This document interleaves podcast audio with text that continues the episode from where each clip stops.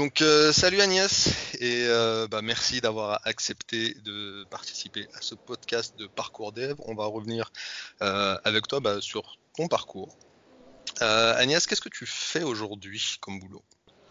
Donc bonjour déjà et merci pour l'invitation. donc aujourd'hui, qu'est-ce que je fais? Je travaille chez Fairphone, qui est une entreprise qui est sur Amsterdam et qui construit un téléphone éthique et équitable. Et moi, je travaille sur euh, la partie IT, donc construire, développer des applications euh, internes à la boîte. Et je bosse aussi sur la, le Fairphone 2, qui est le produit, euh, un des produits courants sur le marché, un des deux téléphones qu'on a actuellement sur le marché. Et je travaille sur la partie comment faire en sorte d'avoir une longévité du téléphone et comment faire en sorte d'avoir un, un Android qui dure dans le temps. D'accord. C'est un sacré challenge parce que c'est un marché qui est occupé par plein d'acteurs et se faire une place là-dedans, ça doit être euh, quelque chose euh, d'assez intéressant à faire en tout cas. C'est pas faux. Euh, bah, du coup, on va, revenir un peu sur, ton parcours, comprendre bah, comment est-ce que tu en es arrivé jusqu'ici. Tu as fait beaucoup de choses euh, dans, ta carrière. Alors, je vais citer en préparant un petit peu. Donc, tu es responsable de l'IT chez Fairphone, tu es euh, cofondatrice de la conférence Mixité, tu es cofondatrice de la société Ninja Squad, tu es une des leaders de Duchesse France. Tu euh, as été professeur euh, d'informatique aux mines de Saint-Étienne. Euh, et, à côté de ça, tu as aussi travaillé sur d'autres trucs un peu annexes, notamment un site d'information collaboratif qui s'appelle Numéro Zéro. Et T'as trouvé euh, ça Mais ouais, tout à fait. mais j'ai fait un côté un peu Mediapart. Je suis obligé de stocker les gens quand je prépare mon truc. C'est un peu flippant quand je le fais. Je culpabilise, mais bon. Non, mais c'est cool, c'est cool, c'est intéressant. Je pourrais même t'en parler de ce. Ah ouais, c'est vrai? Ah bah super. Et eh ben il y a pas tout parce qu'il y a aussi Avataria. C'est un groupe d'organisation d'événements culturels et tu es aussi cofondatrice de d'Avataria. C'est bien ça? Ouais, tout à fait. Bah, euh, déjà, moi, en tout cas, quand j'ai vu cette liste-là, je me demande comment tu as trouvé le temps pour faire autant de choses et surtout l'énergie pour être cofondatrice de tous ces événements-là. euh, ouais. Alors, si, c'est une question, je vais, je vais tenter d'y répondre. Euh, après, on peut préciser un peu plus après, si tu veux. Hein. Ouais, non, mais je vais essayer de te, sur cette question d'énergie et tout ça. En fait, je pense que j'ai fait le choix d'être euh, dans les métiers techniques, informatiques, etc. Euh, parce que j'ai commencé en étant gamine, enfin ado, à m'impliquer dans des associations. Donc aujourd'hui, ça se reflète, je suis encore dans des assos, je suis encore dans des mouvements euh, de, manière bénévole, etc. Parce que je viens de là, en fait. Et on pourra en reparler, tu citais le numéro zéro, c'est assez intéressant, en fait, que tu, que tu cites ça, parce que c'est rare qu'on en parle quand, on, quand je fais ce genre d'interview. Euh, le numéro zéro, c'est un site collaboratif d'information en ligne. C'est un truc qui est né à la fin des, au début des années 2000, mais c'est né en fait initialement d'un mouvement mondial euh, qui, dans la fin des années dans la fin des années 90, consistait à essayer de promouvoir des médias indépendants. Et en fait, Internet, les sites Internet, se sont avérés à ce moment-là un truc plutôt cool pour, les, pour permettre à des personnes bah, de pouvoir divulguer des informations qui n'étaient pas euh, diffusées par les masses médias. Et en fait, moi, j'étais de gamine à ce moment-là, je sais pas quel âge j'avais, j'avais 16-17 ans, tu vois. Et euh, bah, quand on a voulu monter notre antenne, notre site collaboratif, notre site d'information alternative sur la ville où j'habitais en France, Saint-Étienne, bah, il a fallu coder, quoi. il a fallu euh, apprendre à, à, mettre en place un site web avec un back-end, avec des, des, bases de données. Enfin voilà, ouais. on utilisait des frameworks open source de l'époque. Enfin bon, bref. Et c'est rigolo parce que du coup, euh, ça fait partie des choses qui m'ont euh, poussé à comprendre comment ça marchait, à, à voir l'utilité d'apprendre à coder, etc. Quoi. Il fallait tes, tes premières lignes de code, c'était pour euh, le numéro 0 C'était pour des trucs associatifs. D'accord. C'était un petit peu avant, c'était avant le numéro 0, mais euh, ouais, c'était pour des trucs complètement associatifs, c'était euh, autour de Linux, de l'open source, etc. Okay. C'était des, des, choses comme ça. Ouais. C'était pas du tout pour, euh, pour des études ou c'était pas dans le cadre de mes études, quoi. Voilà. D'accord. Mais est-ce que c'est justement c'est ça qui t'a orienté vers des études d'informatique? Mais carrément. ouais.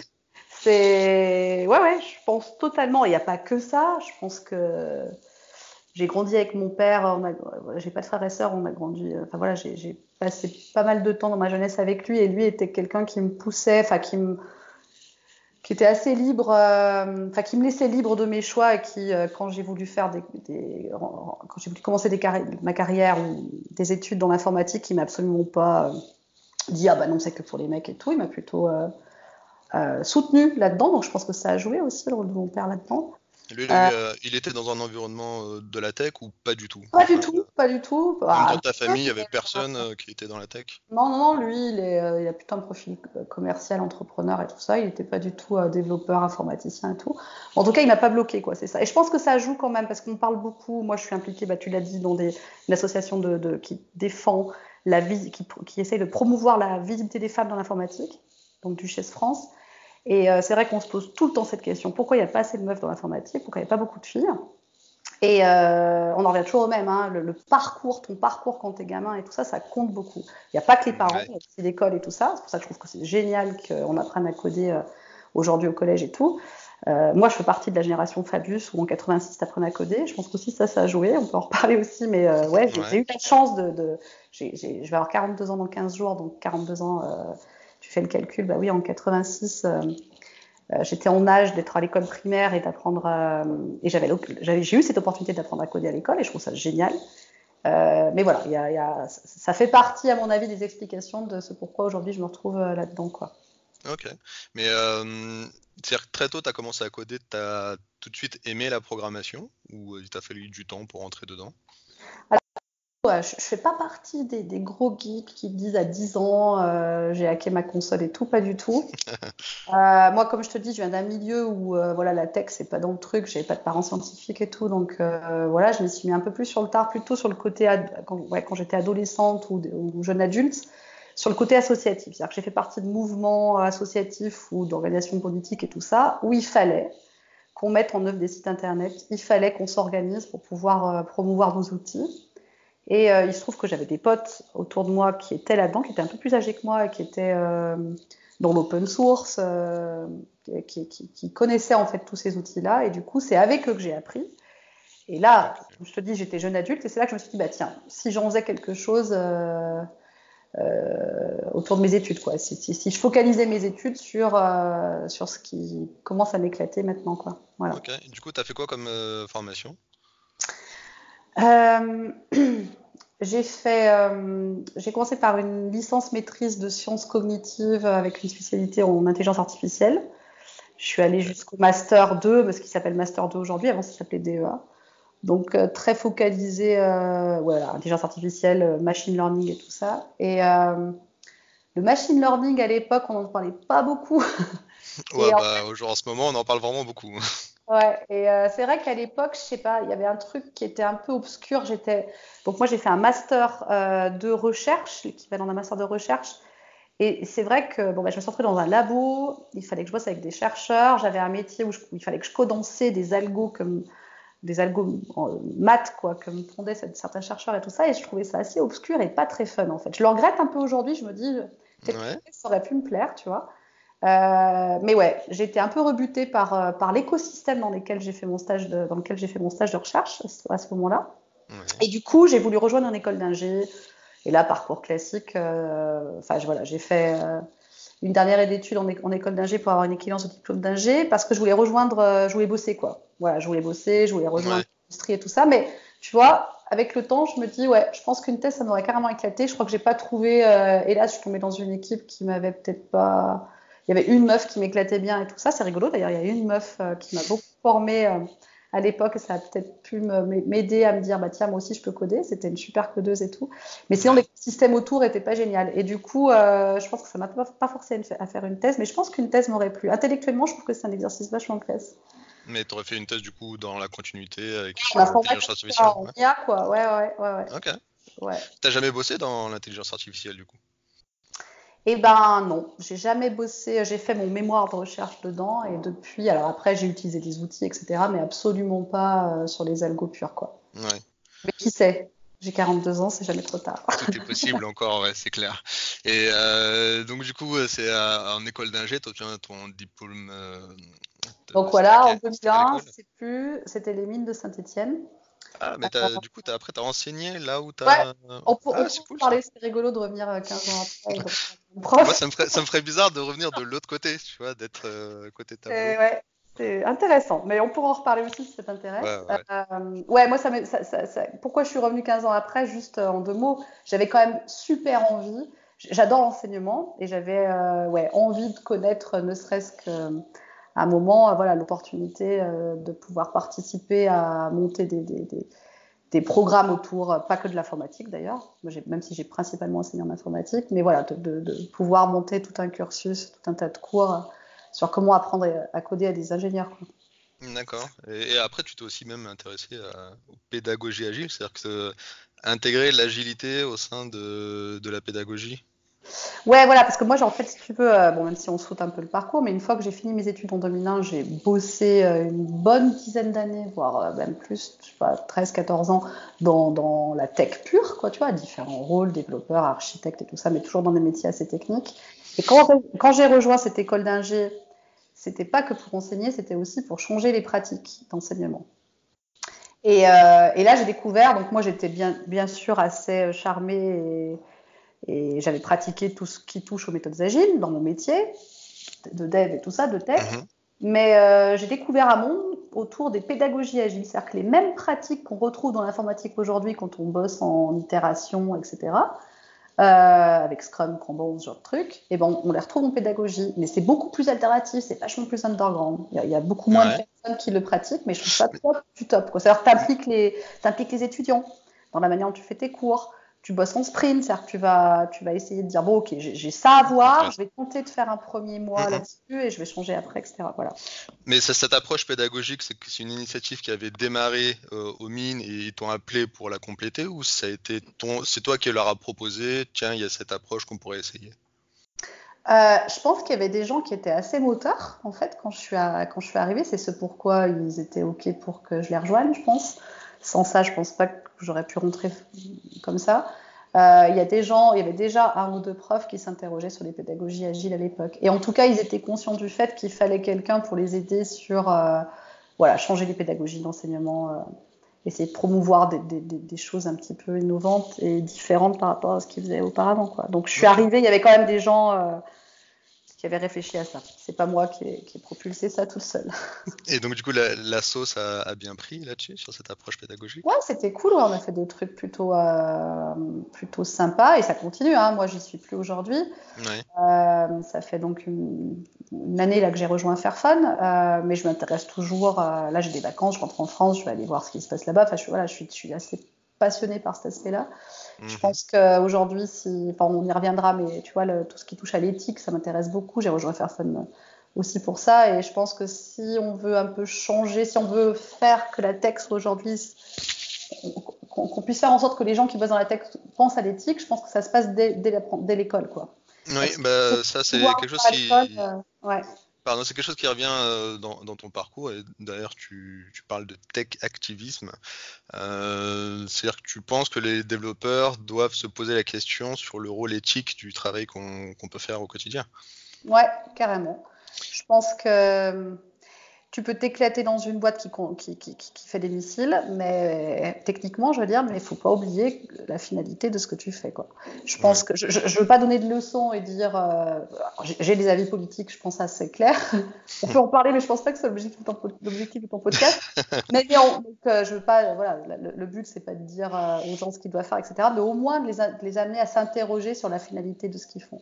On parle beaucoup d'éthique et d'IA, tu vois, on, parle beaucoup d'éthique et d'intelligence artificielle, mais je pense que ça, démarre beaucoup plus tôt en fait. Ça démarre sur ce pourquoi tu t'engages quand tu rentres dans une boîte, qu'est-ce que tu vas faire? Tu vas choisir ton client ou pas? Tu vas avoir quelle, flexibilité de travail? Tu vas... Il y a la finalité et aussi le, mode de travail que tu vas choisir.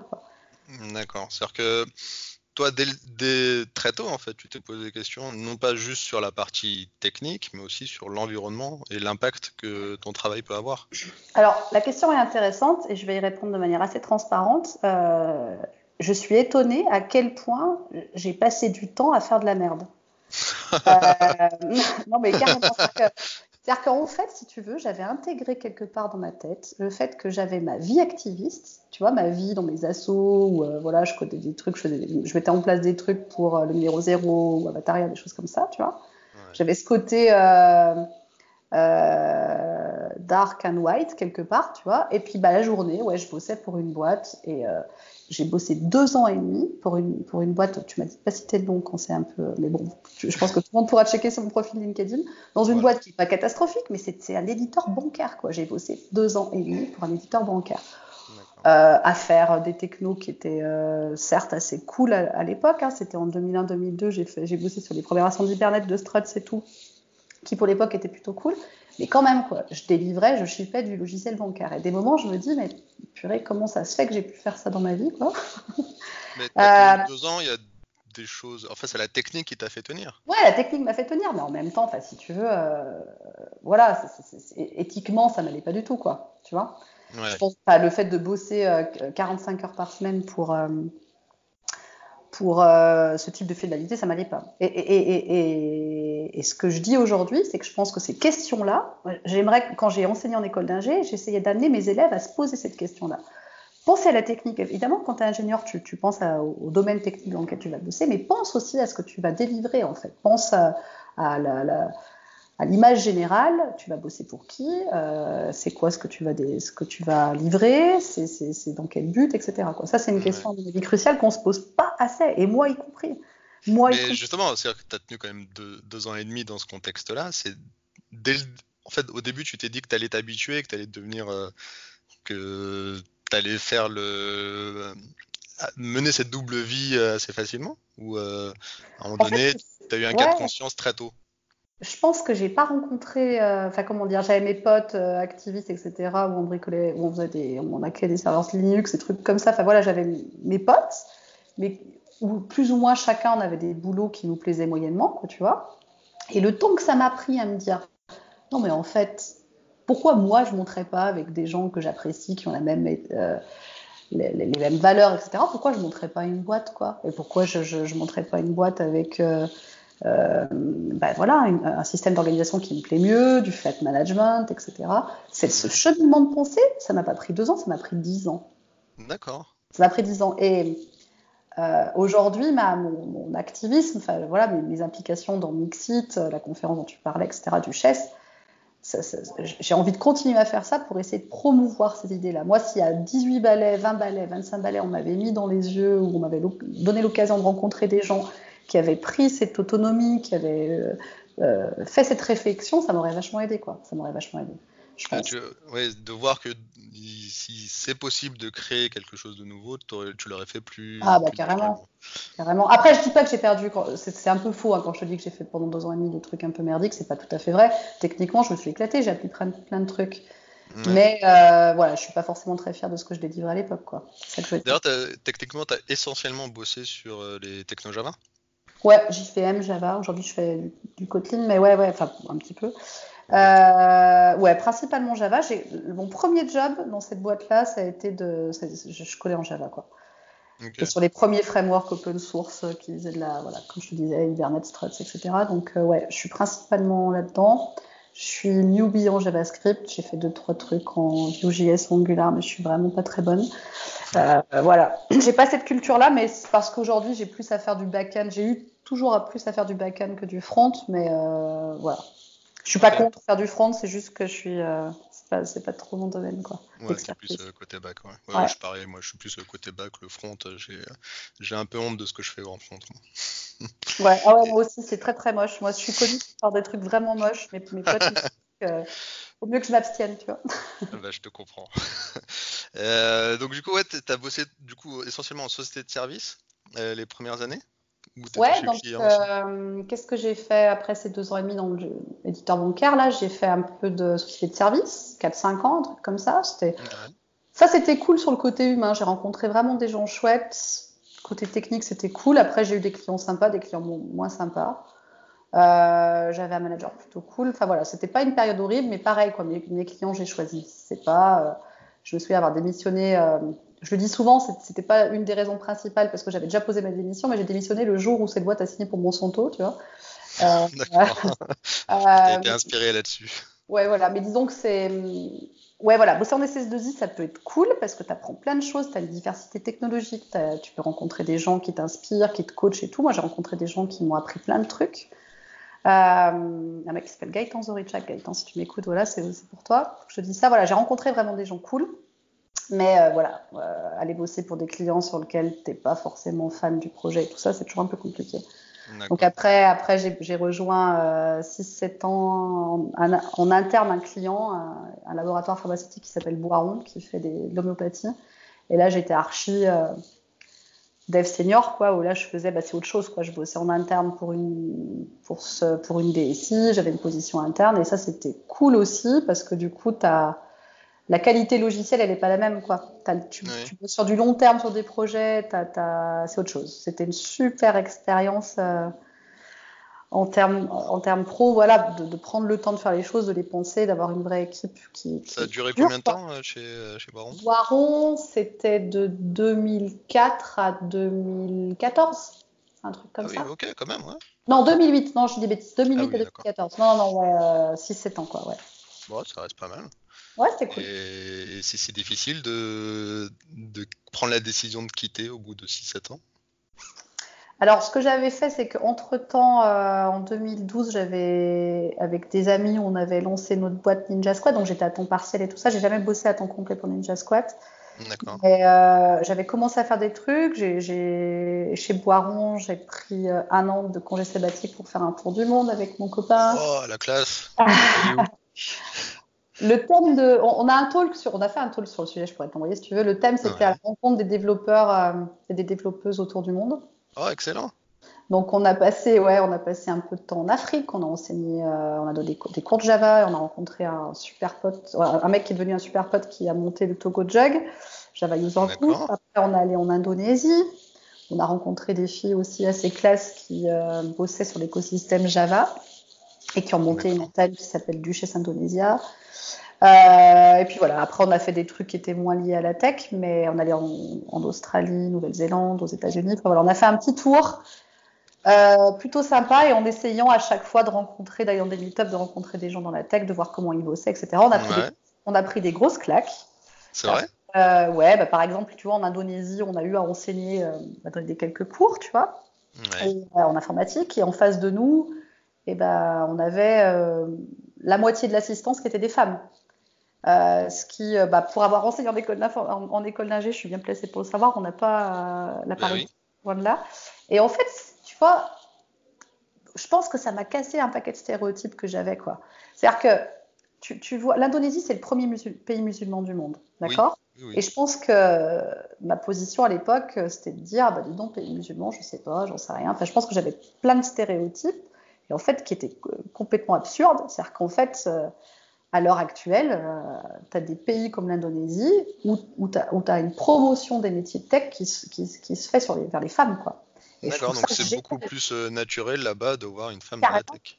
Euh, en tout cas, en Indonésie, c'est vrai. Moi, les filles que j'ai rencontrées, elles, elles, me disaient un truc qui, était, qui, qui m'avait marqué. Elles me disaient, tu vois, moi, quand j'étais gamine, je réparais la bagnole comme mon frère avec mon père et ma mère. C'est-à-dire que euh, là-bas, tu as moins cette euh, culture de la petite fille, il faut qu'elle reste éloignée des trucs sales, tech et tout ça. Quoi. Ouais, mais euh, ça veut dire que ça a commencé très tôt. Ça commence très tôt. Très tôt, c'est accepté qu'une fille peut bosser dans la tech. Voilà, on en revient en question d'éducation, de culture et tout ça. C'est-à-dire qu'en fait, très tôt, c'est accepté. Et, et, je pense que c'est ce pourquoi tu retrouves plus de femmes dans les métiers de la tech aujourd'hui en Indonésie. Quoi. Yeah, du coup, je me pose la question à quel moment en France on c'est jamais dit clairement, c'est quelque chose d'implicite. C'est que les femmes ne, se sentent pas concernées par, la tech euh, à l'école, en tout cas au plus jeune âge. Il n'y a jamais eu, enfin, je sais pas, hein, moi je suis pas une femme, mais de, de moments où quelqu'un dit Bon, bah toi, vu que tu es une fille, tu feras pas de la tech. Ouais, alors ça c'est une bonne question. C'est qu'en fait, je pense que c'est une, question culturelle en fait. C'est-à-dire que c'est quelque chose de plus profond dans notre société, pas qu'en France d'ailleurs, on va dire dans la société occidentale. C'est-à-dire qu'aujourd'hui, euh, euh, il y a plusieurs explications. Je ne suis pas experte du sujet, mais j'ai lu un petit peu sur le sujet des études sociaux et tout ça. Il y a plusieurs explications. Il y en a une qui revient souvent. Euh, il y avait des femmes dans la tech qui étaient développeuses dans les années fin 70, début 80. Et il y a une date explicite qui apparaît, qui est 1984. c'est bizarre, mais c'est Et à cette date-là, il y a, on observe qu'il y a moins de femmes qui, qui, qui, sont développeuses, qui sont dans les métiers tech. Et 84-85, c'est l'année de l'apparition de, de, de l'ordinateur personnel dans le foyer familial. Oui.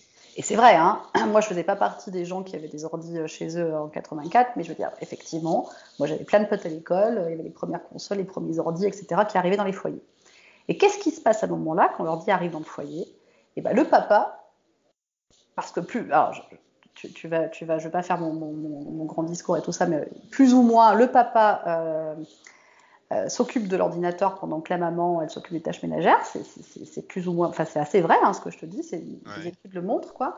Et du coup, ça va conforter cette image de, eh ben le truc tech c'est pour le papa, il prend plus ou moins, plus potentiellement un peu de plaisir à s'occuper de ça avec son fils, mhm. et ça va participer à mettre un petit peu à l'écart les femmes. Et ce qui va se ressentir ensuite dans des choix d'études euh, de, de, certaines femmes à l'époque. Euh, c'est pas moi qui le dis, hein, c'est des études qui le montrent, que l'apparition de l'ordinateur personnel dans les foyers entraîne ça, ce qui est bizarre, hein, parce que tu pourrais dire, bah non, c'est cool, il y a des ordinateurs qui arrivent dans les foyers, c'est bien, ça, va permettre à tous les, petits, enfants de pouvoir euh, approcher l'ordinateur, et ben c'est pas tout à fait vrai.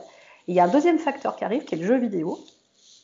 C'est-à-dire que le jeu vidéo, euh, pareil, je sais pas euh, si, si tu as ces, ces souvenirs-là, mais quand tu étais gamin et que tu jouais aux jeux vidéo, tu avais beaucoup de mecs qui jouaient aux jeux vidéo et pas beaucoup de meufs, pas beaucoup de femmes.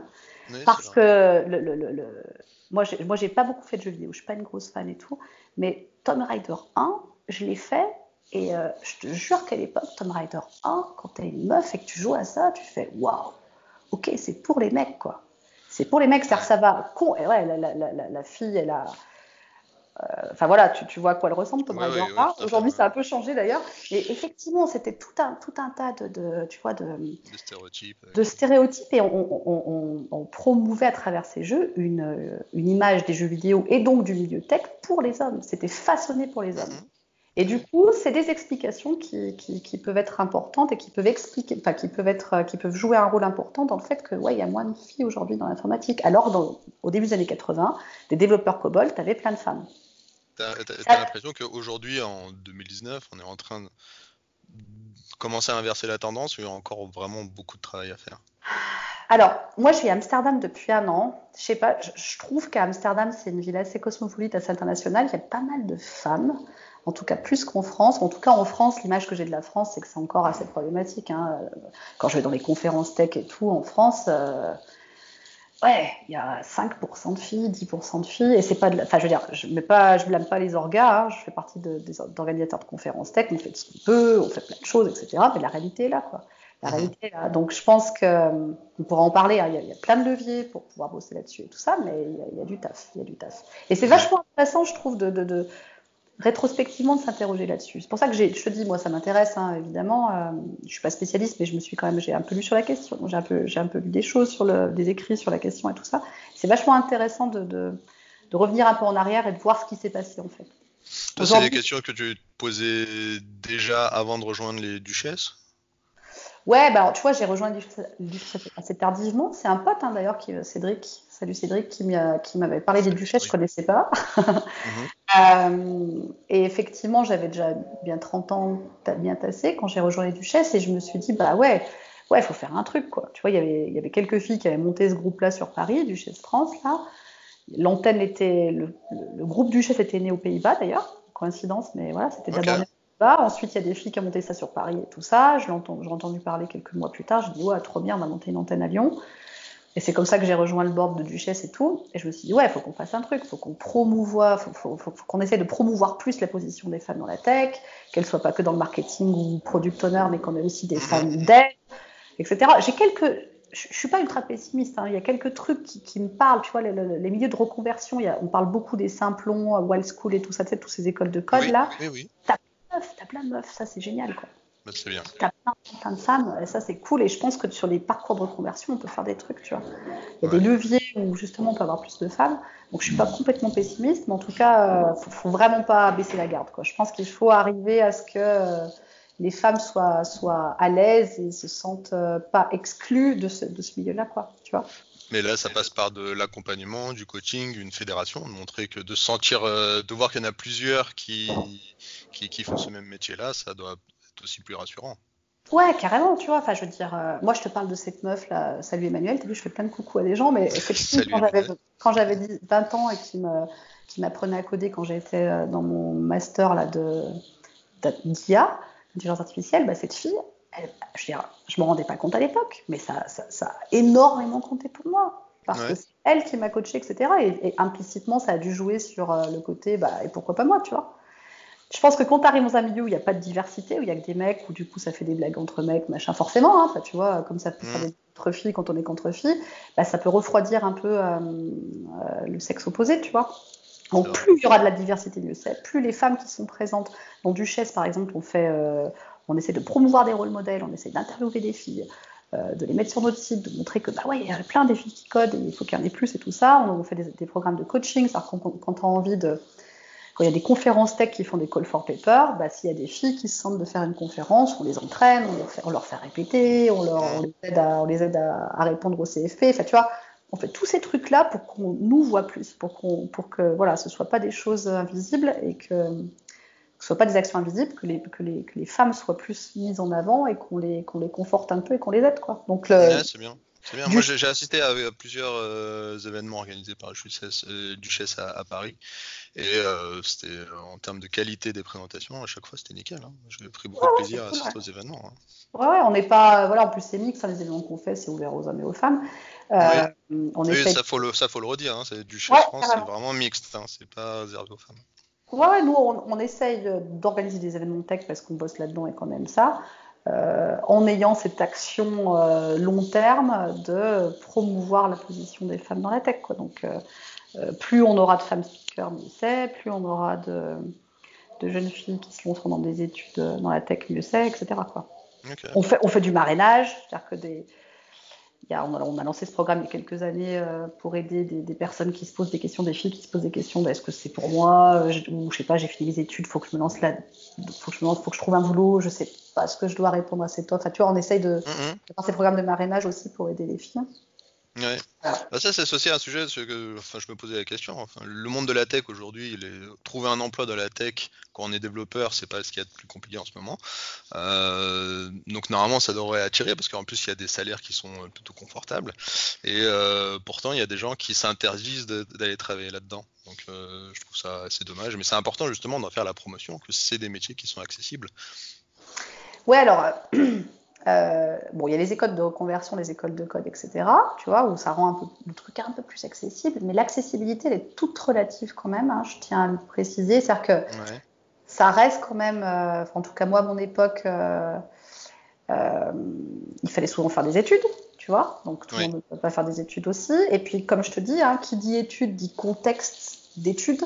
Et du coup, euh, tu as plein de, de, Si on parle du sujet de la diversité, des, si, si, la question c'est de savoir est-ce qu'il y a des femmes qui, sont, qui, se rendent un, qui se sentent un petit peu mises à l'écart et qui n'osent pas trop se lancer dans ce milieu, bah oui, quand, de, quand tu es dans une école d'ingé et que la spécialité informatique elle est prise à 95% par des mecs, bah il y a peut-être des, des, filles qui ont pas envie d'y aller rien que pour ça, tu vois. Donc, bah, euh... Moi, c'était le cas. Moi, je, je, repense à ma promo. Euh, je crois que euh, on était sur une promo d'une centaine d'élèves, il y avait peut-être une dizaine de filles.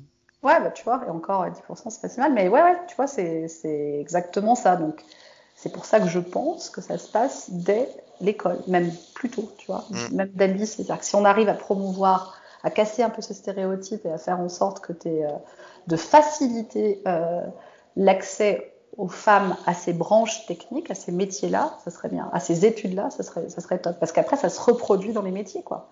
Une fois que tu, une fois que as 95% d'un G homme qui sort, bah voilà, c'est presque trop tard, quoi. Tu les retrouves au bureau aussi, après, ça fait 95%. Tu les retrouves au bureau. Ouais, exactement. Mais il n'y a pas que il n'y a pas qu'un problème de diversité de genre, hein, il y a un problème de diversité euh, sociale, il y a un problème de, Social, de diversité culturelle, euh, il y a un problème de. Il y a un bah, problème... Le diversité sociale, ça, je... moi par exemple, moi je suis, grandi dans un quartier dit populaire euh, euh en France. Euh, pareil, dans ma promo, j'étais le seul Français d'origine étrangère sur la centaine d'élèves, et forcément, à un moment donné, je me pose la question et eh ben voilà, exactement. On les a perdus en route, les autres, parce que euh, les rapports étaient inversés. Quand moi j'étais au collège, euh, les Français d'origine étrangère en étaient beaucoup, et euh, plus on avançait dans les études, et moins moins il y en avait. Donc, Exactement. Et toi, ça, franchement, sans délirer, si, si, si on prend du recul, c'est quand même bizarre, tu vois c'est quand même. Oui, oui, y, il y a un loupé quelque part, c'est certain. Il y a un loupé quelque part, et c'est pour ça que j'aime bien parler de diversité dans l'IT et pas que diversité de genre. hein. Euh, moi, je pense qu'on a un problème de diversité qui est beaucoup plus global. Et euh, toutes les initiatives qu'on peut trouver qui adressent ça, euh, c'est déjà d'en mettre conscience, c'est un pas. hein. Mm, et et d'essayer d'être plus inclusif, d'essayer d'être plus inclusif sur les femmes, sur les préférences sexuelles, sur le- le- la question sociale, la question euh, culturelle. Enfin voilà, il y a plein de choses à faire dans la tech aujourd'hui pour Ouais. avoir plus de diversité. Et, Après, comme fait- tu disais, c'est, j'ai l'impression que le milieu de la tech, on a au moins le mérite de se poser la question. Je pense que tous les milieux ne se posent pas cette question-là. Au moins, on s'interroge là-dessus, même s'il y a encore beaucoup de choses à faire. Euh, Ce c'est déjà un bon. Ouais.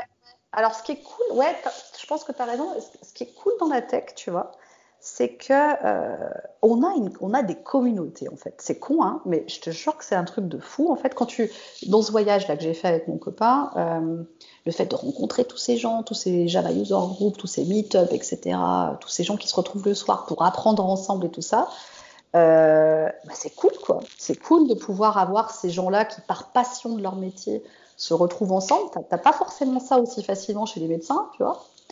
Euh, ou en tout cas, quand ils font des congrès, c'est euh, tout le temps dans un cadre beaucoup plus officiel que le nôtre.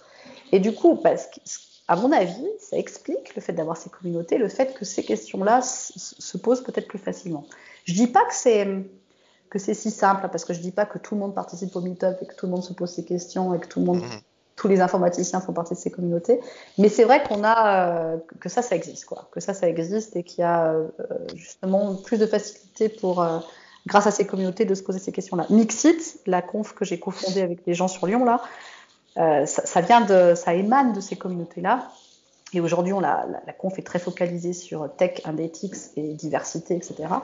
Et c'est, dirais pas que c'est facilement adressable, mais on, on adresse facilement avec cette conférence là euh, toutes ces questions qui nous taraudent et on est, euh, on est tous dans l'orga euh, sur la même, euh, sur la même page, quoi. Tu vois, on veut vraiment Mais- faire ces questions-là, quoi.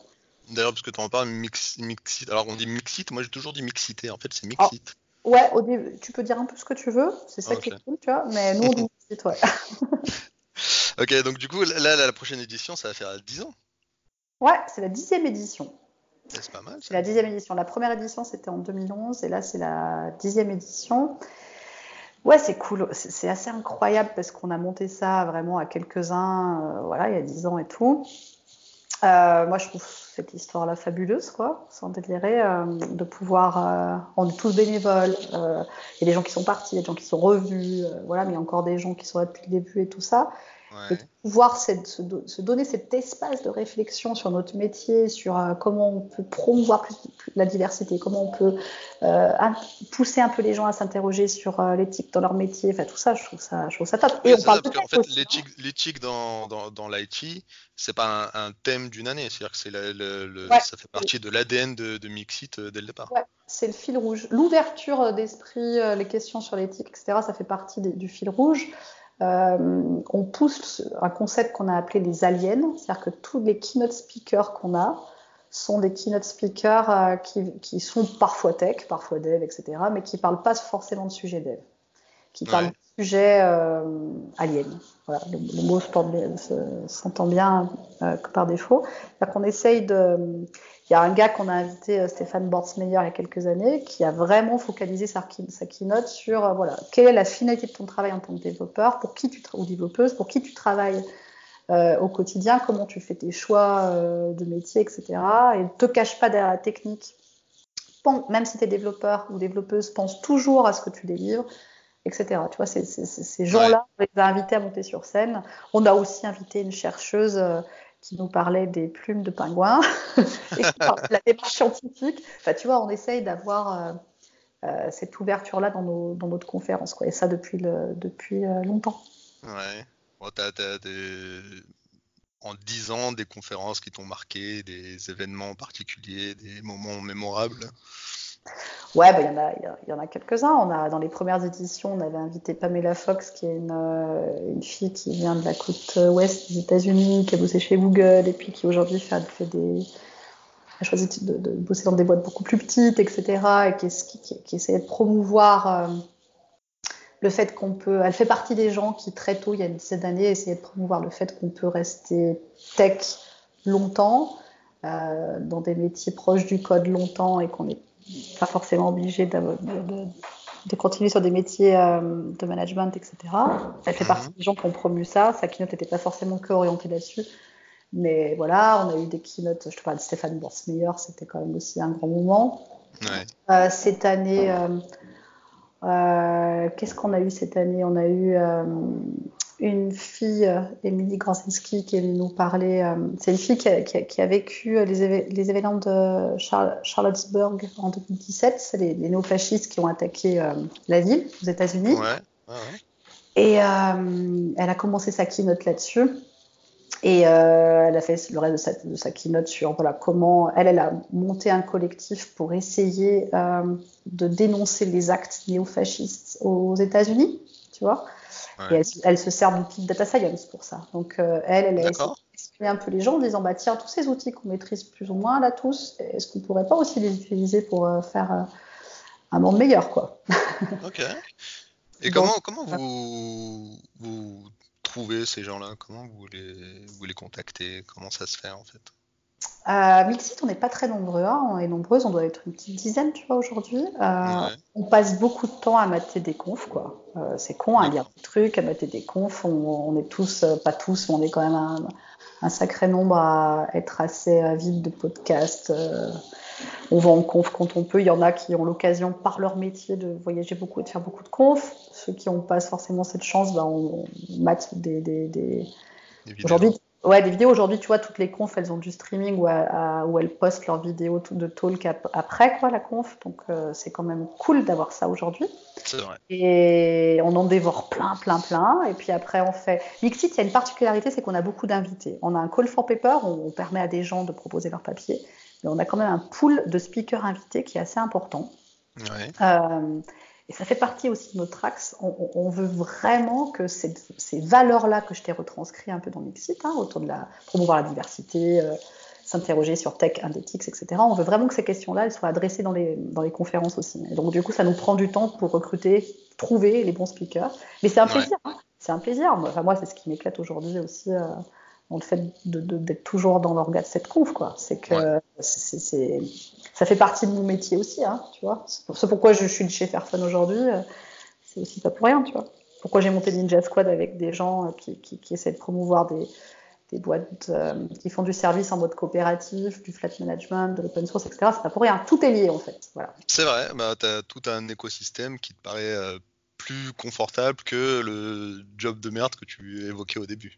Ouais, ça, je, je, le regrette un peu ce mot-là parce que finalement, mais bon, c'est comme ça, coupe rien, hein, je laisse tout. Je, ok, mais... je, je, garde. Je mettrai un bip si tu veux. Non, non c'est bon.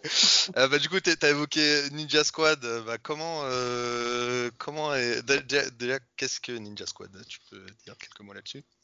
Ouais. Donc Ninja Squad, c'est né en juillet 2012. Euh, ça a été fondé par quatre personnes, donc moi-même, Cyril Lacôte, Cédric Elvraia et Jean-Baptiste Nizet. Donc c'est quatre personnes qui se connaissaient d'avant, en tout cas pour la plupart d'entre eux. Euh, Cédric, par Vous exemple. déjà ensemble? Alors on a, on a avec, avec Jean-Baptiste, euh, on a bossé ensemble. On était chez un client commun qui s'appelle Boiron. Et Jean-Baptiste et l'un des deux autres, Cyril, bossaient dans la même société de service. Après Cédric, on, on l'a principalement rencontré par les meet-up, par les communautés. Tous les deux, avec Cédric, on, on s'occupait du Lyon Java User Group. Et Cédric et Cyril font partie des gens qui, qui, ont, qui organisent Mixit. Avec Cédric, on a cofondé Mixit. Enfin, tu vois, voilà, ça vient aussi, c'est aussi la magie de ces meet-up et de ces communautés. C'est-à-dire que tu, rencontres, tu rencontres des gens cool, quoi. Tu rencontres des gens avec qui tu as envie de faire d'autres trucs aussi derrière. Euh, et, euh, et, donc Ninja Squad, c'est né de, ces rencontres-là, de cette rencontre-là entre euh, ces personnes-là, donc que quatre personnes, où on s'est retrouvé sur des valeurs assez similaires.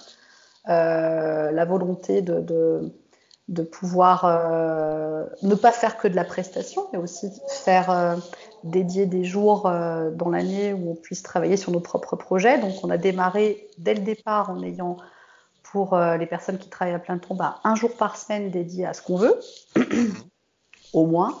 Et puis après, c'est encore devenu beaucoup plus souple. Euh, genre, quand il y a quelqu'un qui a envie de prendre du temps pour travailler sur un, sur un projet, il le fait, etc. Quoi. Moi, j'ai jamais bossé à plein temps pour Ninja Squad. Euh, pour une raison simple, c'est que mon mec, il est dedans. non, c'est pas que pour ça. euh, non, mais c'est vrai que Ninja Squad, c'est un projet dont je suis ultra fière, sans, rire. Hein. Je suis, je suis euh... c'est des, des, gens avec qui. Euh, c'est des gens qui m'inspirent toujours autant qu'il y a 7 ans quand on a monté la boîte, etc. Je prends toujours autant de plaisir à, à échanger avec eux, etc. Euh, peut-être qu'un jour j'aimerais y bosser à plein temps. Voilà, c'est une déclaration que je leur fais. C'est vrai que j'ai toujours bossé qu'à temps partiel, j'ai jamais été impliquée à temps plein parce que voilà, c'est une décision qu'on avait prise avec Cyril, mon conjoint, de voilà, pas forcément bosser à temps plein tous les deux, etc. Moi, j'avais envie de bosser aussi pour euh, l'école des mines, là, je te l'avais dit. Oui. Bosser un peu dans l'enseignement. Euh, mais c'est vrai qu'un de ces quatre, j'aimerais y bosser plus parce que c'est un projet incroyable. Les gens sont assez incroyables dedans et un projet incroyable dans le sens où euh, euh, bah, on est arrivé, même si on n'est que quatre, à, monter la structure dont on avait envie. Tu vois, pas de, manager, pas de commercial, pas de locaux. Euh, on choisit, on a la, chance de pouvoir choisir un peu nos clients, pour qu'on veut bosser, euh, pour quel type de, structure. C'était ta, première démarche entrepreneuriale pour toi? Ah ouais, carrément. ouais, carrément première société que je crée et, je l'ai créée parce qu'ils étaient là. Hein. Enfin, je veux dire, euh, toute seule, je sais pas si j'aurais eu cette envie-là. C'est pour ça que la rencontre, en tout cas pour moi, la rencontre, elle est primordiale. Vous, vous, en avez discuté longtemps avant de vous dire et si on crée une, si allez, on, signe les papiers En fait, on est parti avec Cyril, on est parti en tour du monde en avril 2011. Euh, on a commencé à en parler un petit peu à Jean-Baptiste et Cédric entre nous comme ça, en disant ouais, quand on revient, ça serait cool quand même de faire un truc différent. D'accord. On est rentré, euh, on est rentré, on, a monté Ninja Squad quoi.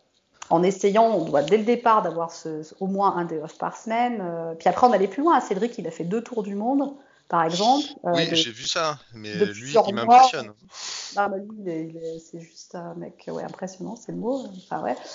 Euh, et oui, voilà, il a bossé le dernier tour du monde, il a, il a, il a bossé, quoi, tu vois, il a bossé, euh, mais euh, avec la flexibilité qui, qui décidait de prendre. Enfin, genre, voilà, tout est basé sur la confiance, en fait. Alors, c'est sûr qu'à 4, c'est plus 5 ou qu'à 60, mais c'est aussi pourquoi, pour le moment, on grossit pas, je pense aussi, hein, pour qu'on reste à 4. C'était un choix dès le départ, qu'on reste à 4 et.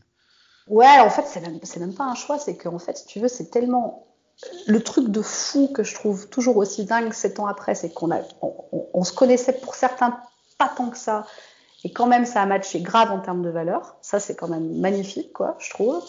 Euh, toi, quand je te parle de flat management, euh, tous démarrer au même salaire, même si, même si on n'avait pas le même âge, toi, tout, ce genre de truc qui parfois peut être un peu compliqué quand tu démarres une boîte, tu vois. Euh, et en fait, ça, ça, a fité à mort en termes de valeur, mais quand il s'agit de l'expliquer à d'autres personnes et de dire ah, bah tiens euh, est-ce que cette personne-là elle pourrait rejoindre ou pas? Ça nous est pas vraiment arrivé mais admettons quoi tu vois. Bah, c'est compliqué en fait parce que justement euh, c'est compliqué de mettre sur le papier des choses qui euh, qui sont implémentées mais qui sont compliquées à décrire quoi tu vois. Ouais. Alors, ce que je t'en ai cité quelques-unes, hein, flat management, euh, aspect coopératif, euh, grosse flexibilité, si tu as envie de voyager quelques mois et de bosser à distance, c'est possible. Enfin, tout ça, ça fait partie de notre truc. Mais tu sais, quand il s'agit, euh, c'est pour ça que je pense qu'on grossit pas. Je, ne veux pas le répondre pour les autres, mais en tout cas, je vais répondre pour moi. C'est pourquoi on grossit pas, c'est que c'est compliqué en fait de, de, de, mettre sur le papier ces trucs-là et de se dire, allez, demain on est 20, quoi. Parce qu'il y a un autre aspect, c'est aussi la transparence. Euh, la transparence même financière, mais pas juste entre vous. Vous publiez vos bilans, euh, vous les rendez publics. Bah ouais, ouais, parce que tu sais, c'est. Ouais, on trouve que c'est un truc qui, qui, est assez sain, en fait, tu vois, de publier. Parce que il y a le côté euh, aussi. Bah, comment on a fait le truc Il y a des gens qui nous posent la question, hein, des gens qui veulent monter leur petite structure, ou tu vois, qui se disent comment vous avez fait, etc. Bah, le fait de, de l'avoir publié, c'est plus simple parce que tu peux partager. Et on pense qu'il n'y a rien de secret dans, dans, dans, les choix qu'on va faire. On, on, en a même limite assez fiers, tu vois. on aimerait qu'il y en ait plus des gens comme nous, en fait. On aimerait qu'il y en ait plus. Parce que, tu vois, je reviens à, l'histoire que je te disais tout à l'heure, au début. Pourquoi j'ai bossé deux ans et demi dans cette boîte de bip Parce qu'en fait, il n'y avait pas. Alors, je, je, reste humble, hein, mais il n'y avait pas de Ninja Squad, il n'y avait pas d'autres boîtes comme ça à l'époque je pense que vu l'esprit que j'avais à l'époque déjà, on m'aurait mis en face de moi des trucs comme ça, des, structures comme ça, évidemment j'y serais allée, évidemment. Enfin, je pense. Ça m'aurait vachement plus plu que d'aller bosser pour, un, pour une boîte où, euh, voilà, qui m'intéressait moins sur le papier en de finalité, quoi, tu vois. Et je pense que, alors, il y, a plusieurs facteurs. Je pense qu'en 2001, ça existait moins, tu vois, ce genre de boîte. En tout cas, si ça existait, on en parlait moins. Aujourd'hui, c'est vrai que le mouvement NoSS2I qui, qui, a éclos il y a 7-8 ans, dont on parlait plus, etc., bah, ça a fait ses petits, quoi, tu vois. Ça qu'il y a des boîtes comme Ninja Squad qui sont apparues, il y en a plein d'autres, tu vois. et ça, il y a, sur Lyon, il y a Red Froggy, il y en a, il y en a d'autres, et c'est top mais c'est top, stop, stop, que les, en tant que développeur, on se réapproprie notre métier, mais pas juste la partie code, mais aussi euh, la partie euh, business qui va avec. Les freelances, tu vois, l'éclosion du mouvement des freelances, euh, des boîtes comme Ninja Squad et tout ça, c'est, je trouve ça génialissime, parce que du coup, après, bah ça, ça tout est lié. C'est-à-dire que du, fait que quand tu montes ta structure, que tu sois un dev freelance ou que tu as ta boîte comme Ninja Squad, après tu fais tes propres choix. Tu décides de bosser différemment, tu, choisis un peu plus tes clients, tu décides de bosser moins, tu décides. Nous, on a, on a décidé avec Ninja Squad de bosser euh, plein de jours pour un centre de santé euh, pour personnes migrantes. Donc de donner des jours quoi, bénévolement pour ces gens-là, bah oui, ça devient possible parce que c'est tes choix, tu vois, parce que tu lis ta boîte, quoi, parce que tu, tu dis ouais, c'est cool, on va faire ça ensemble, Bon, euh, c'est pas ça qui va nous coûter euh, le fait euh, de se mettre dans le rouge, etc. Donc ça nous fait plaisir, on pense que ça peut être bien pour ces gens-là, faisons-le, tu vois. C'est beaucoup plus stimulant aussi. Bah carrément, ça je l'aurais pas fait en, dans la boîte de conseil de, de prestation de CS2I pour laquelle je bossais pendant 4 ans, tu vois. Oui. Donc, par, parmi les, les, les, projets lancés par Ninja Squad, du coup, il y a, y a, eu quoi jusqu'ici? Alors, il y a des trucs, euh, il y a un, des gars de Ninja Squad qui s'appelle Cédric qui, qui, a écrit euh, des e-books, donc ça c'est très tech, mais quand même, ça, on a essayé de le faire euh, en mode euh, qui correspond à Ninja Squad, c'est-à-dire sans DRM. Oui. Euh, à prix libre, avec un, un, prix minimum fixe, mais tu donnes ce que tu veux, avec une, partie des revenus des livres, des e-books qui sont reversés à une, association. La première, c'était Dr Sori qui, aide les, qui aidait les enfants euh, euh, dans les hôpitaux à les équiper d'ordinateurs. La deuxième, c'est euh, euh l'EFF, Electronic Frontier Foundation qui essaye de promouvoir un Internet libre. Enfin voilà. On, ouais, je trouve ça super. On, hein, comme on fait ces projets-là, ces projets pro avec cette éthique-là. Et puis après, on, a, on s'est aussi impliqué euh, bénévolement dans des trucs. Et le, le gros truc là qu'on a fait euh, dernièrement, sur lequel euh, moi et Jean-Baptiste, mais surtout Jean-Baptiste, sont impliqués, c'est le fait de coder un truc pour une association qui s'appelle Globe 42 qui est une association qui est un centre, enfin qui, qui aide des migrants âgés, et notamment sur l'aspect santé sociale. Voilà, comment tu fais en sorte de, de, de, de pour ces gens-là d'avoir euh, des aides médicales, etc. Quoi. Et, euh, et de comment tu fais en sorte de, de, résoudre différemment leurs problèmes, on va dire. Et ben ces gens-là, ils avaient besoin de logiciels qu'ils trouvaient pas sur étagère, en tout cas euh, pas ce qui leur convenait. Et du coup, on a développé from scratch toute une app, tout un, wow. tout un truc pour eux, tu vois. Ça a pris plus ah, de 100 bah, jours, hein. C'est, c'est, c'est plus de 100 jours de date, je pense. Bah ouais, voilà, ces trucs-là, euh, on n'aurait jamais pu les faire en SS2I, tu vois. Mais d'ailleurs, le, le, nom de Ninja Squad, qui l'a trouvé? Oh, c'est une bonne. Euh... Alors, Squad, euh, quand on était avec Cyril, là, quand on était dans ce tour du monde, euh, donc tu vois, l'idée émergeait. Enfin, on, avait déjà discuté un peu avec Cédric et JB de, de, de, de, de cette envie de créer une boîte ensemble. Et donc, quand on a fait ce tour du monde, la, la fin du, du, voyage, on était aux États-Unis et on a traversé les États-Unis pendant deux mois d'ouest en est. Mmh. Et tu sais, aux États-Unis, tu as la route mythique 66, mais tu as aussi des grandes autoroutes qui sont moins mythiques, et où c'est toujours tout droit, tout droit, tout droit, tout droit. Tu voyages, tu roules pendant des heures où c'est tout droit. Et les seuls panneaux que tu vois, c'est Road Squad. c'est les gens qui peuvent te, te, te, te, sauver si tu tombes en panne, tout ça. D'accord. Tout ça nous avait vachement plu, euh, le, le, le, voilà, le, le, terme de squad et tout ça. Ah, quelqu'un qui t'aide quand tu as des problèmes euh, tech et tout. Ouais. Et après, le terme ninja, je peux plus, je peux, je, je saurais plus dire qui l'a trouvé, c'est Cédric JB ou Cyril, je sais pas, en tout cas, c'est pas moi. Euh, mais voilà, on trouvait que la combinaison était plutôt pas mal. Le côté ninja, euh, ouais, tu vas, ouais. tu vas problème, le résoudre, quoi qu'il en soit, etc. Ça nous convenait bien aussi. Ouais. Voilà. En tout cas, ça, ça, ça a bien pris, ça a bien marqué. Même le logo, il est super bien. Il a un petit nom, le logo d'ailleurs. Ouais, Chuck. Il s'appelle. C'est un, un, pote, un, un, pote à nous hein, qui, qui, nous l'a fait. Quelqu'un s'appelle Fab. Mais ouais, ouais, il est cool ce logo et effectivement, il y a plein de gens qui ont essayé de nous le hacker. ouais. bah, c'est leur euh, succès. Ça veut dire que ça marche. ouais. Mais c'est clair. Non, non, Ninja Squad. Euh Je suis. Ouais, je suis... c'est toujours assez assez dingue. Enfin, quand je pense à Ninja Squad, je me dis c'est quand même une histoire oh, bah, ultra belle et j'espère que ouais, elle continue encore. encore euh, bien sûr qu'elle continue encore. Alors Cédric et Jean-Baptiste sont actuellement les seuls qui travaillent à plein temps pour Ninja Squad parce que Cyril et moi habitons à Amsterdam. Ouais. Euh, mais euh, évidemment qu'elle continue et puis je suis persuadée que ah un de bah ces quatre Enfin, voilà. Ninja Squad, bah oui. Carrément, et puis c'est que le début. C'est que le début. On va parler un peu de, de Fairphone, ce que tu fais aujourd'hui. Comment s'est faite la, la mise en contact avec Fairphone euh? Alors, euh, franchement, il y a- tu vois, il y a, personne qui m'a appelé. J'ai pas été recrutée par un chasseur de tête. C'est moi qui ai postulé comme une grande. D'accord. Mais tu, tu, les connais- tu connaissais déjà euh, Ouais, ouais, ouais. Je connaissais le projet. euh, J'avais pas de Fairphone. Hein. J'avais pas de Fairphone parce que, hum, ouais, voilà, pour plusieurs raisons. Mais une des raisons principales, c'est que j'essaie toujours de recycler. J'essaie toujours de recycler les Fairphones que j'avais. Donc, j'essaie les, les pardon, les smartphones que j'avais. Ouais. Donc, euh, j'essaie de les faire durer, etc. Donc, j'avais pas l'opportunité euh, de m'acheter tant que ça.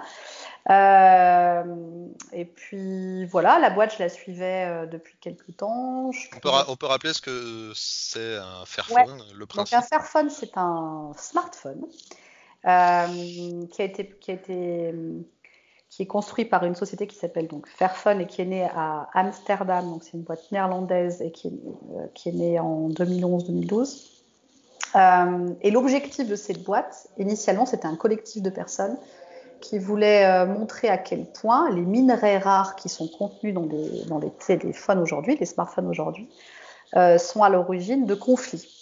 Euh, si je te prends l'exemple du Congo, il y a beaucoup de conflits armés à, à cause des minerais rares. Ça, aujourd'hui, je pense que les gens sont à peu près au courant. On en Ouais. parle plus. En 2011, c'était un peu moins vrai. Et du coup, à la base, c'est vraiment né d'une campagne de, de- de- de gens qui, aux Pays-Bas, ont voulu un petit peu euh, parler de ça, quoi. Et après, il y, a un- une- il y a plusieurs personnes qui étaient à l'origine de Fairphone, mais il y a notamment un gars qui s'appelle Baz Van Abel, euh, qui est un des cofondateurs et qui disait ouais, euh, c'est quand même super triste que les devices électroniques qu'on a aujourd'hui, on puisse pas les ouvrir, on puisse pas les réparer, euh, que la longévité de ces, ces- de ces produits-là est, est quand même relativement courte. Il cite l'exemple, si je me trompe pas, de son gamin qui a une PlayStation, qui casse sa PlayStation, il est incapable de l'ouvrir et de la fixer, quoi, et de la réparer. Mm. Donc lui, il, il brassait vachement dans les milieux Fab Lab euh, d'Amsterdam et tout, euh, et notamment un truc qui s'appelle la WAG Foundation. Et du coup, il décide d'essayer de monter une boîte qui crée son premier smartphone, non seulement à partir d'un maximum de minerais rares équitables, j'y reviendrai, Mhm. mais également un, un device durable, c'est-à-dire que tu puisses réparer toi-même, donc un device modulaire. Tu peux changer facilement la caméra, tu peux changer facilement, facilement l'écran, etc. Et C'est sur des la pièces détachées que tu peux acheter euh, pour les. Exactement. Euh, une des raisons principales pour lesquelles les gens aujourd'hui changent de téléphone, euh, de smartphone, c'est batterie et écran, hein, pour les plus courants. Et ben, Oui. un Fairphone, tu peux euh, ultra facilement changer ton écran et changer ta batterie en- si ta batterie est morte ou si tu as cassé ton écran. Ce qui permet de garder ton, ton device le plus longtemps possible. Et moi, je bosse sur la partie software du Fairphone 2, c'est-à-dire comment faire en sorte de faire durer ton téléphone et comment tu, tu- tu fais en sorte que des nouvelles versions d'Android soient portées sur des chipsets, ce qu'on appelle le chipset, c'est le processeur du téléphone, si tu veux, Mhm. sur des chipsets qui sont un peu anciens. Parce que je, te ferai une- une- un thread là-dessus si tu veux, mais ce- ce- ce- ce- cette problématique-là, c'est vraiment au cœur de l'obsolescence euh, des téléphones aujourd'hui. C'est-à-dire que ton chipset, nous on a des, des- des puces Qualcomm, d'accord, des processeurs Ouais. Qualcomm. Qualcomm, c'est un des monopoles du marché aujourd'hui qui fabrique ces chipsets-là. Et ben, ces boîtes-là disent bon bah voilà, on va supporter ce chipset-là pour euh, Android 5, Android 6. Et après, bah, on supporte pas quoi. Donc la plupart des, des- des gens qui fabriquent des boîtes qui fabriquent des téléphones, Samsung, Sony, etc., disent ouais bah ok c'est pas grave, on va faire un nouveau téléphone, tu vois. Sauf que nous, Fairphone, on ne peut pas faire de nouveau téléphone, on va faire durer ce qu'on a. même si on sort des nouveaux téléphones de temps en temps, on veut quand même que les téléphones qu'on a sortis sur le marché durent le plus longtemps possible. C'est ultra compliqué parce que, évidemment, qu'il y a la partie software sur laquelle je bosse. Donc, arriver à porter des versions Android qui sont récentes sur un chipset qui est ancien, t'imagines le hack, quoi, tu vois Ouais. c'est ouais. Euh, tu es sur les couches basses d'Android, proche du kernel Linux et tout, c'est quand même un peu hardcore. Il n'y a personne qui fait vraiment ça sur le marché, donc c'est vraiment de la R&D pure, quoi, tu vois. Euh, sauf qu'il faut qu'on délivre quand même. Euh, et euh, il y a aussi un aspect compliqué sur la supply chain, c'est-à-dire comment tu, tu, garantis sur 5 ans, 6 ans, 7 ans que ce composant-là va être tout le temps disponible chez ton fournisseur. Comment la caméra, comment le speaker, comment la, pièce qui, qui, qui, fait partie de, ta, de ton vibreur, tu vas toujours pouvoir t'approvisionner 5 ans après.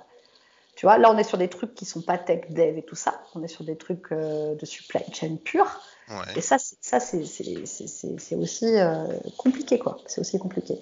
Un objectif de Fairphone aussi, je t'en ai parlé, c'est d'arriver à, à, avoir des minerais équitables.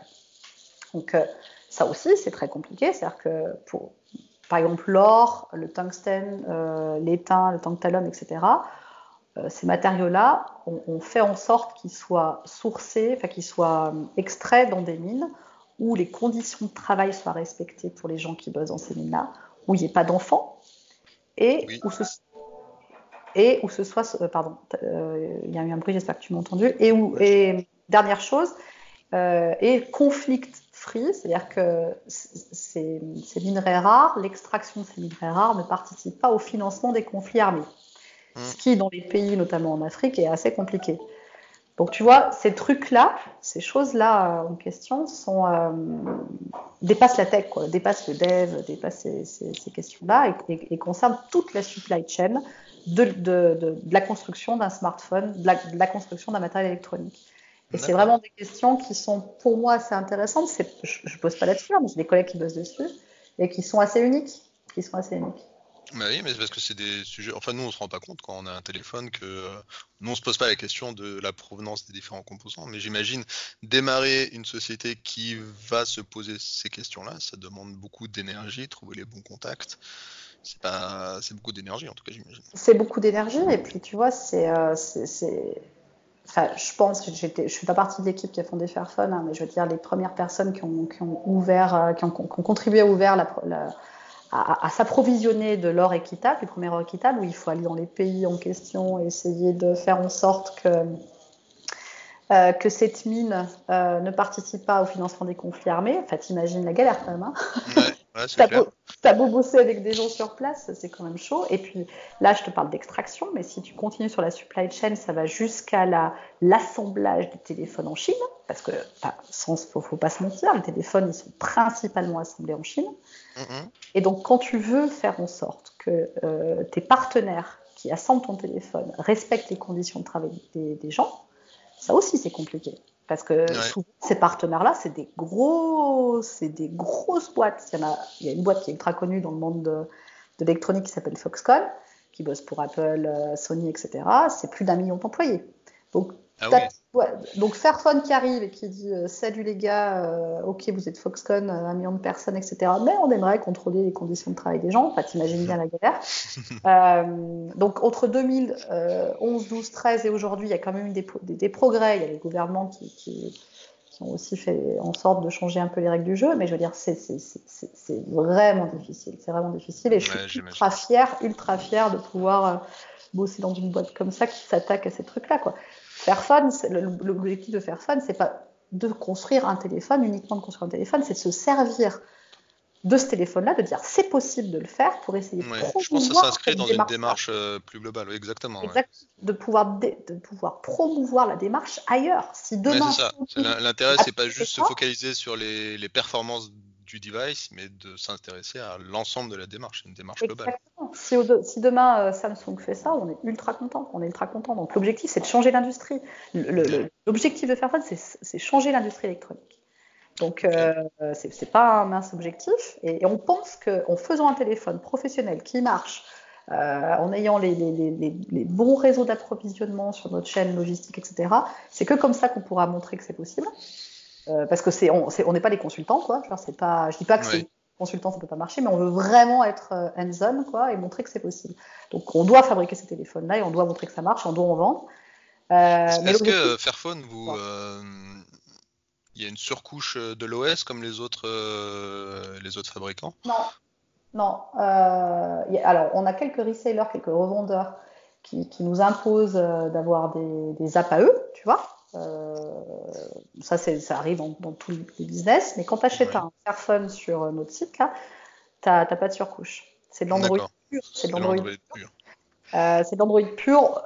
On aimerait bien euh, arriver à faire des applications un jour, tu vois, pour essayer de faciliter. Ouais, ça fait partie de la roadmap un peu de, de Fairphone. On aimerait faire exactement, mais ça ne veut pas dire qu'il y aura une surcouche. Ça veut pas dire qu'il y aura une surcouche. D'accord. Et euh, là aujourd'hui, la stack technique euh, côté Fairphone, ça ressemble à quoi? Dans ton quotidien? Alors, ouais, mon quotidien, donc bon, de l'Android hein, sur la partie euh, product et tout. Kotlin du coup? Kotlin, carrément, Kotlin. Et du coup, moi, tu vois, quand je suis rentrée chez Fairphone, là aujourd'hui, je, m'occupe, je travaille avec l'équipe software Fairphone 2. Mais ça, c'est venu un peu plus tard. Au début, je, je travaillais qu'à l'IT, hein, que vraiment sur les applications en interne. Et du mhm. coup, euh, quand je suis arrivée, il n'y avait pas beaucoup de devs. Euh, Vous êtes combien là aujourd'hui côté tech? Dans l'IT, enfin dans l'équipe euh, dev application interne, on est une dizaine. Il n'y a, pas que des gens qui font du dev, il y a aussi un, des sysadmins, tu vois, ce genre de profil. Et l'équipe d'ingé, enfin, l'équipe d'ingé, les, gens qui travaillent sur Fairphone 2, c'est moi et deux, et deux software engineers. Donc, tu vois, c'est pas gros. Euh, et les gens qui travaillent sur les apps internes, on, est sur Spring Framework, Spring Framework, Kotlin, etc. Et quand on, a, quand on doit faire quelques, quelques front office, on fait du Vue.js. Mais on a très très peu de front sur les applications internes. On est principalement sur du Kotlin. Et on a fait le choix de Kotlin justement parce qu'on voulait mutualiser les ressources. Il y, a des gens qui font du Kotlin chez nous pour les applications. Mm-hmm. Mais c'est intelligent de, de, faire du Kotlin aussi du côté back, quoi, tu vois pour euh, mutualiser les, compétences et tout, vu qu'on est quand même une petite boîte. Aujourd'hui, Fairphone, c'est 70 personnes, hein, tout, tout, tout, confondu. Hein. Ah oui, pas, euh, à, côté d'un Samsung ou d'un Apple, euh, ouais, c'est une autre dimension. Hein. Et c'est pour ça que je trouve ça quand même vachement classe comme projet. C'est que malgré le fait que ce soit une petite boîte, etc., on s'attaque au gros, quoi, tu vois, et on veut vraiment arriver à. Puis vous faites quand même une, petite place, quoi. Le nom, il commence à être à bien prendre, quoi. Ouais, ouais, c'est cool. Après, voilà, je te dis, euh, pas de tabou. Hein. Sur Fairphone 2, on a eu quand même pas mal de problèmes techniques. Donc forcément, ça a dû refroidir certains utilisateurs parce que c'est pas simple de construire un téléphone modulaire, hein, techniquement parlant, au niveau mécanique, euh, ingénierie mécanique, c'est pas évident. Ouais. Euh, D'ailleurs, le protocole de, test, il doit être, c'est complètement différent de ce que tu as connu jusqu'ici. Ouais, alors ça c'est intéressant. Protocole. Alors les tests internes, ce sont les mêmes, mais par contre les tests software du téléphone, c'est vachement c'est vachement différent. Il euh, n'y a pas la culture test unitaire. Mhm. pas tant que ça, on en fait, mais pas tant que ça. Et par contre, il y a la culture euh, Google test, quoi. Google certification. C'est-à-dire que, en fait, le nerf de la guerre, c'est quand même euh, de pouvoir passer les tests de certification Google. Parce que on a deux, aujourd'hui sur Fairphone 2, on a deux OS. On a un OS Google, Android pur, tu vois. Et pour, pour pouvoir avoir l'autorisation de délivrer un Android sur un téléphone aujourd'hui sur le marché, il faut que tu sois certifié par Google. Donc ça veut dire qu'il faut que tu passes une, faut que tu passes une, une suite de tests Google. Tu as un organisme indépendant qui t'audite et qui passe la, la, test suite, quoi, tu vois, et qui vérifie si tu si as des green lights ou pas. Enfin, si as, si, qui vont tester, c'est des indicateurs de performance à valider c'est des perfs, c'est de, de, voir si tu réponds à certaines méthodes. C'est comme, des, comme tes tests unitaires que tu as sur des devs classiques. Euh, back-end, sauf que c'est des tests sur la stack Android. Quoi. Donc il faut, que ton OS soit compliant vis-à-vis de ces tests-là, et ça c'est mhm. quand même un peu chaud. C'est chaud notamment sur ce qu'on fait nous aujourd'hui sur Fairphone 2, c'est-à-dire qu'on développe un OS euh, qui officiellement n'est pas maintenu par Qualcomm. Tu vois, sur une puce qui officiellement n'est plus maintenue par Qualcomm. Qualcomm a dit, euh, sur le Fairphone 2 aujourd'hui, on a un chipset qui a été fabriqué par Qualcomm et Qualcomm a dit je ne supporte pas Android 7. À partir d'Android 7, je ne supporte plus les versions d'Android. Et bah, l'année dernière, on a sorti Android 7, et là, on est en train de travailler sur les prochaines versions d'Android. Donc, ça veut dire que ces versions d'Android-là, 7, 9, etc., sont potentiellement, enfin, sont, euh, euh, tournent sur des chipsets qui sont officiellement pas supportés par le constructeur de chipsets. Mais, on s'engage à passer la Google. T'imagines le truc quand même. Ben oui on, est entre les deux. C'est-à-dire quelque part, on doit, on doit, on doit développer le, le, le, bout de code, si tu veux, entre euh, le firmware qui est plus supporté et l'API, Android. Quoi.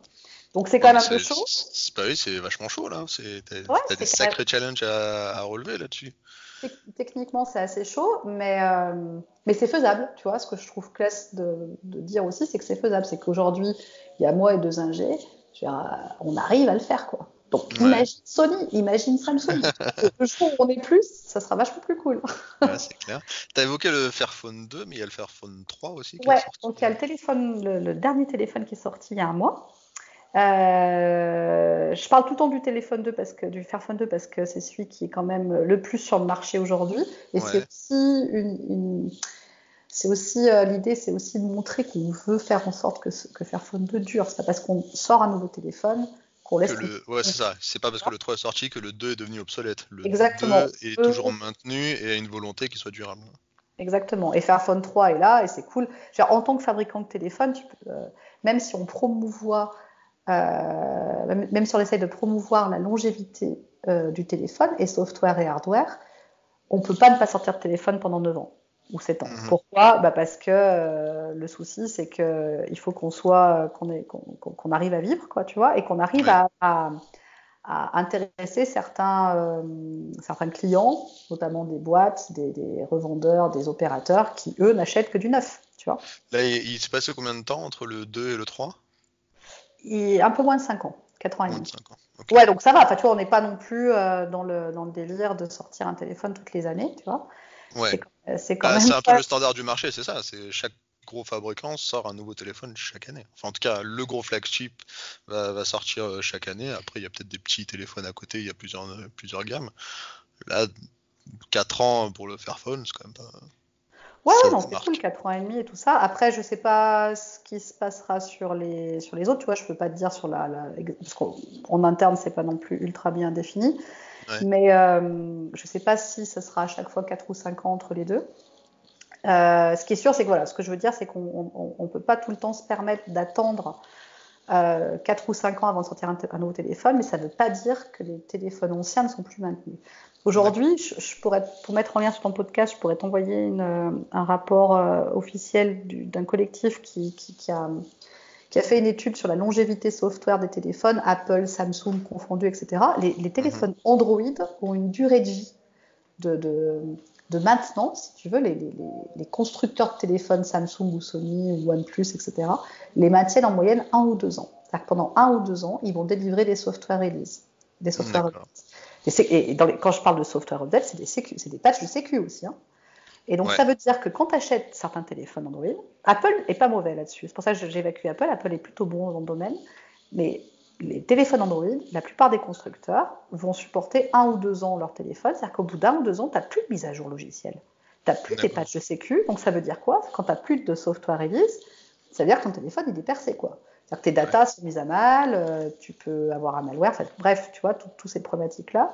Et ça, c'est sûr, pour un utilisateur final, c'est pas forcément facile à voir, tu vois, à comprendre, à capter. Ouais, ouais. Et, euh, et, le fait que nous, Fairphone 2, par exemple, on le maintient depuis 4 ans et demi, euh, oui, c'est sûr que c'est plutôt rare, quoi. C'est plutôt rare.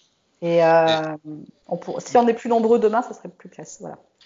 Mais d'ailleurs, il y a des postes ouverts chez Fairphone? Il y a des l'équipe va s'agrandir ou il y a des postes ouverts aujourd'hui, euh, effectivement. Après, sur la partie dev pure, euh, ouais, on recrute un dev, tu vois, en ce moment, euh, plutôt ben voilà. Le message est passé. Ouais, tout à fait. C'est pas, ah, voilà, ça reste une petite boîte, donc on recrute pas à tour de bras 10 devs par, an et tout ça. Mais là, effectivement, actuellement, on a un poste dev qui est ouvert.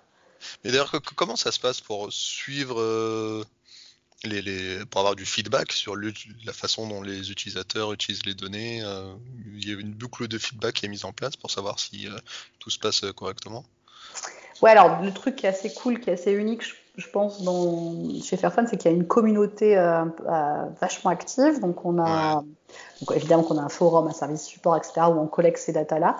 Mais on a aussi une communauté, c'est-à-dire que tu as des gens bénévolement qui euh, s'organisent. On a ce qu'on appelle les community angels, qui sont bénévoles et qui, euh, dans différentes villes en Europe, organisent des meet-ups, ah, euh, font, des, font, des, ateliers pour aider, pour apprendre aux gens à comment à réparer leur, leur Fairphone.